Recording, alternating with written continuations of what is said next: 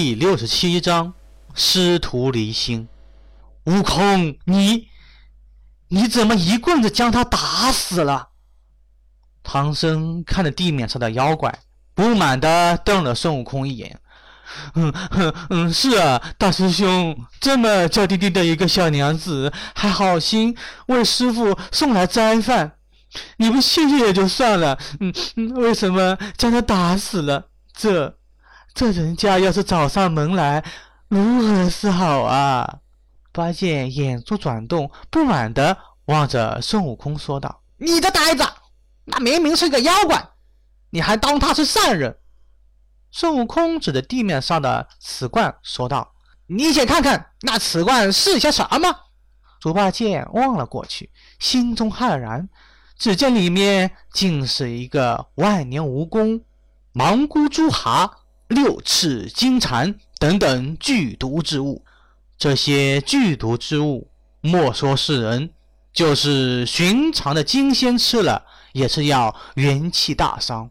若是猪八戒吃了，恐怕一声道号也是会付诸东流。只是猪八戒嘴硬，明知道自己不对，也不想被唐僧教训一顿。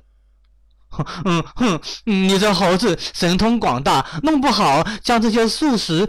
都变成了这些剧毒之物，猪八戒不屑地说道：“原本唐僧见到这些东西，心中也知道孙悟空说的有道理，弄不好啊，这个女子还真是一个妖怪。只是现在被猪八戒这么一说，顿时又有一些迟疑，面色变得不好看。师傅，你想想看。”这荒山野岭的哪里有什么人烟？她一个弱女子居然能走到这里来，难道就不怕被野兽给吃了？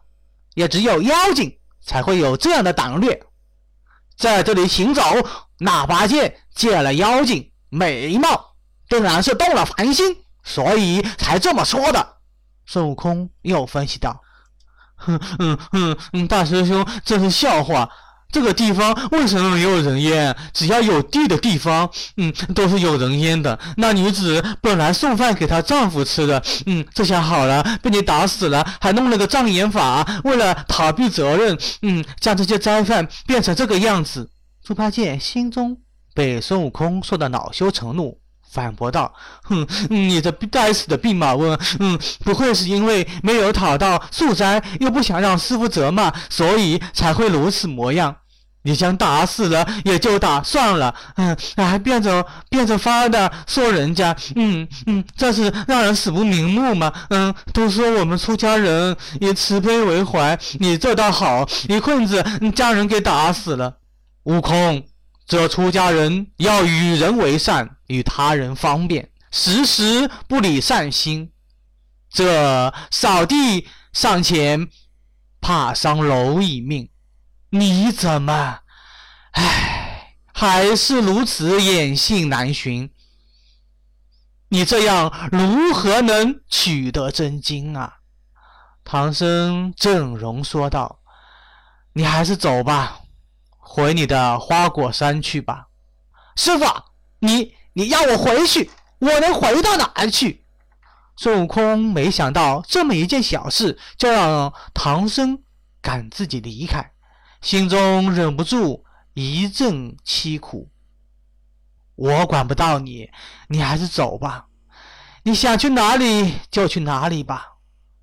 唐僧摇摇头说道：“师傅啊，大师兄知道错了，你还是饶了大师兄吧。”沙和尚听了之后，赶紧上前说道：“只是唐僧一脸的坚决，要俺老孙走也可以。”你先解了我这紧箍咒，我立马就走。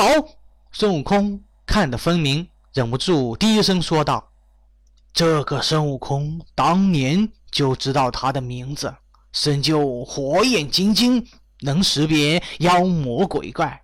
以前还以为是假的，没想到还真是如此。若不是我有点能耐，恐怕就被他一棍子给打死了。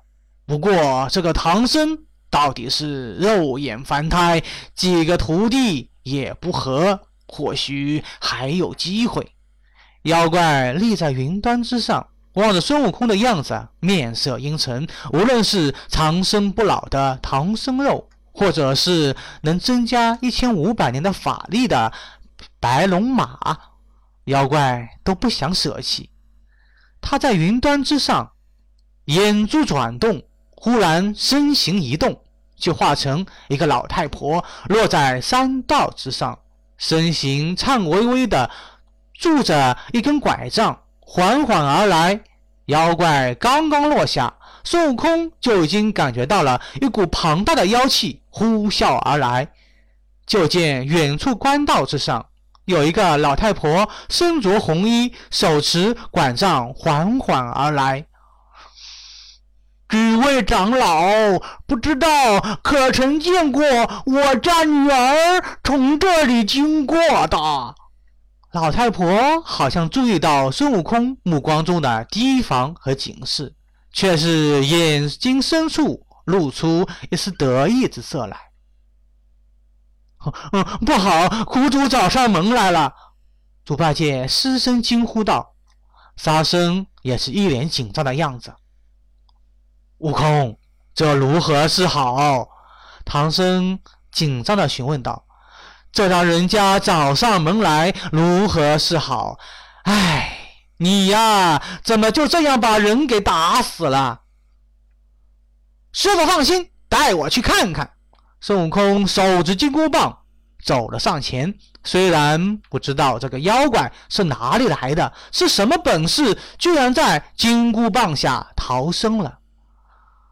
足见此药的不同凡响，他行走两三步。忽然一声厉吼，手中的金箍棒呼啸而下，再次将那老太婆给打死了。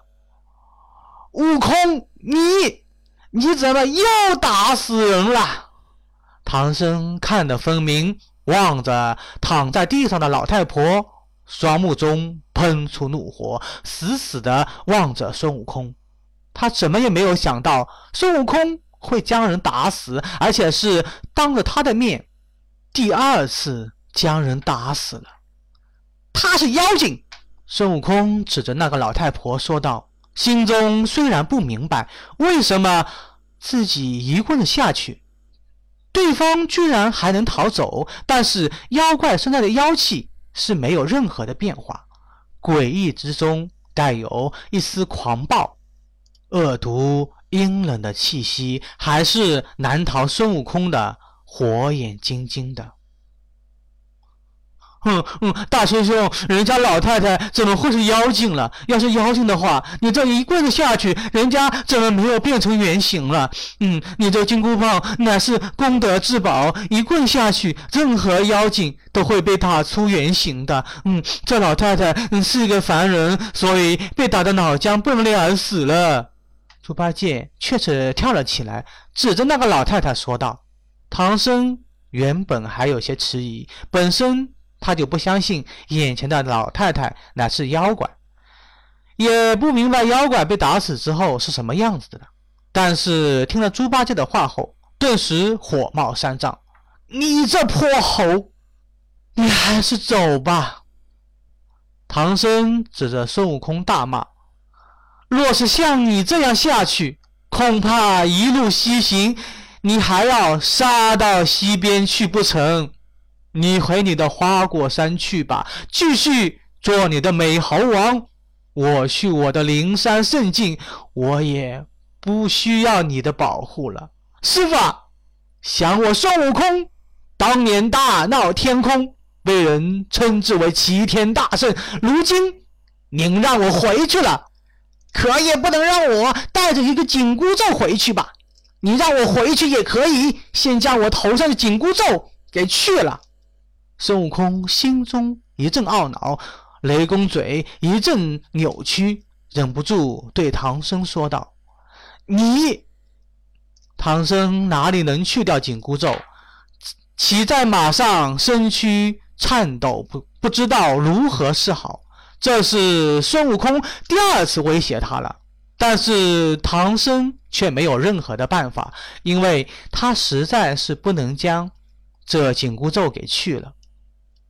师傅啊，大师兄，这也是为了你的安全考虑。这前脚来了一个女施主，后来来了一个老太婆，这也太巧合了。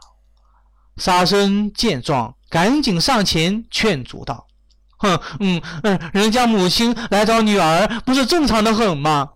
猪八戒好想再说下去，却见沙僧对自己怒目而视，顿时将下面的话。收了回去。师傅，既然大师兄说是妖怪，那就是妖怪。走吧，弟子觉得这个地方邪门的很，还是赶紧离开的好。沙僧赶紧催促道：“若是下次，贫僧绝不轻饶。”唐僧想了想，还是先决定饶了孙悟空。谁让他不能除掉孙悟空头上的紧箍咒呢？而且他心中难免还是有些相信孙悟空的。云间上的妖魔看着下面的情况，瑞加思索，再次变成一个老头，拄着拐杖缓缓而来。只见他鹤发童颜，身着大氅，手执龙头杖。行走之间，清风徐来，仙风道骨，倒是一副得道高人的模样。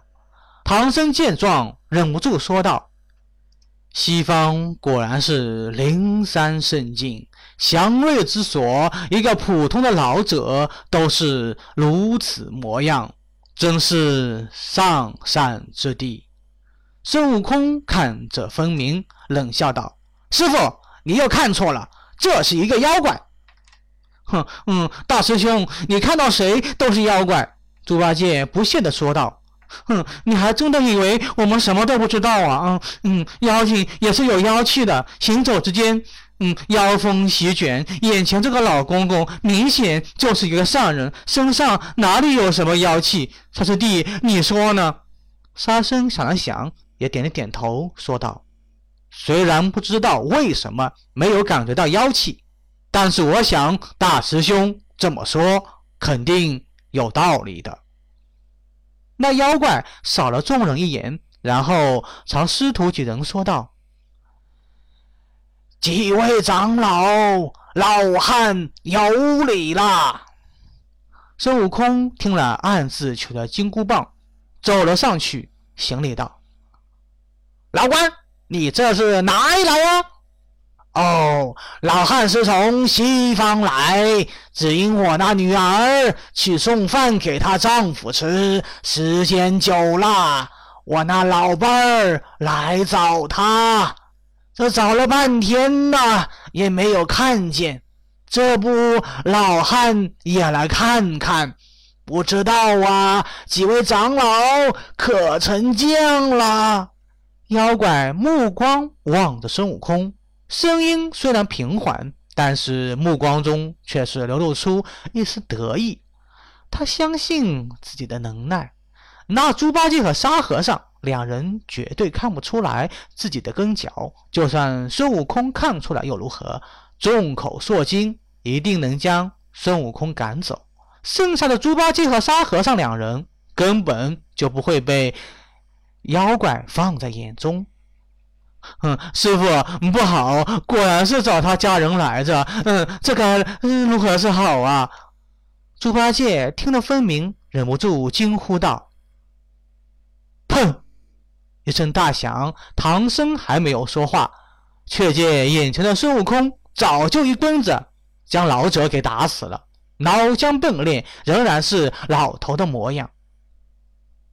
师傅。他本身就是一个妖怪，我才打死他的。”孙悟空大声说道。“哼，大师兄，你又胡说！明明就是一家人，你一口气杀了三个人，都说他们是妖怪，分明就是不想让师傅责怪你，你才这么说的。”猪八戒再次说道。“你这泼猴！刚才已经原谅你了，没想到你又来杀人。”唐僧面色阴沉如水，对孙悟空说道：“你走吧，你头上的紧箍咒贫僧到了西天之后，一定会禀报佛祖，让佛祖帮你解除紧箍咒。到西天，没有俺老孙的保护，你也能到西天？这沿途上，也不晓得有多少妖怪，靠着八戒和沙师弟，也能保护你到西天。孙悟空心中怒火顿生，忍不住讥笑道。这一路上，要不是俺老孙，你焉能到这里？八戒有什么能耐，能保护你吗？哼，就算是死，我也不需要你来保护；就算是死在妖魔口中，我也要往西天而去。唐僧听了之后，心中气恼，甩了甩袍袖。从白龙马上跳了下来，居然在那妖怪面前诵起经来。孙悟空这次终于发怒了，一腔热情居然被唐僧如此对待。想他本是齐天大圣，如今却是拜了一个老和尚为师，现在居然被唐僧如此弃之如敝履。这让他哪里能忍受得住？一声长啸，足下伸出祥云，径自朝东海而去。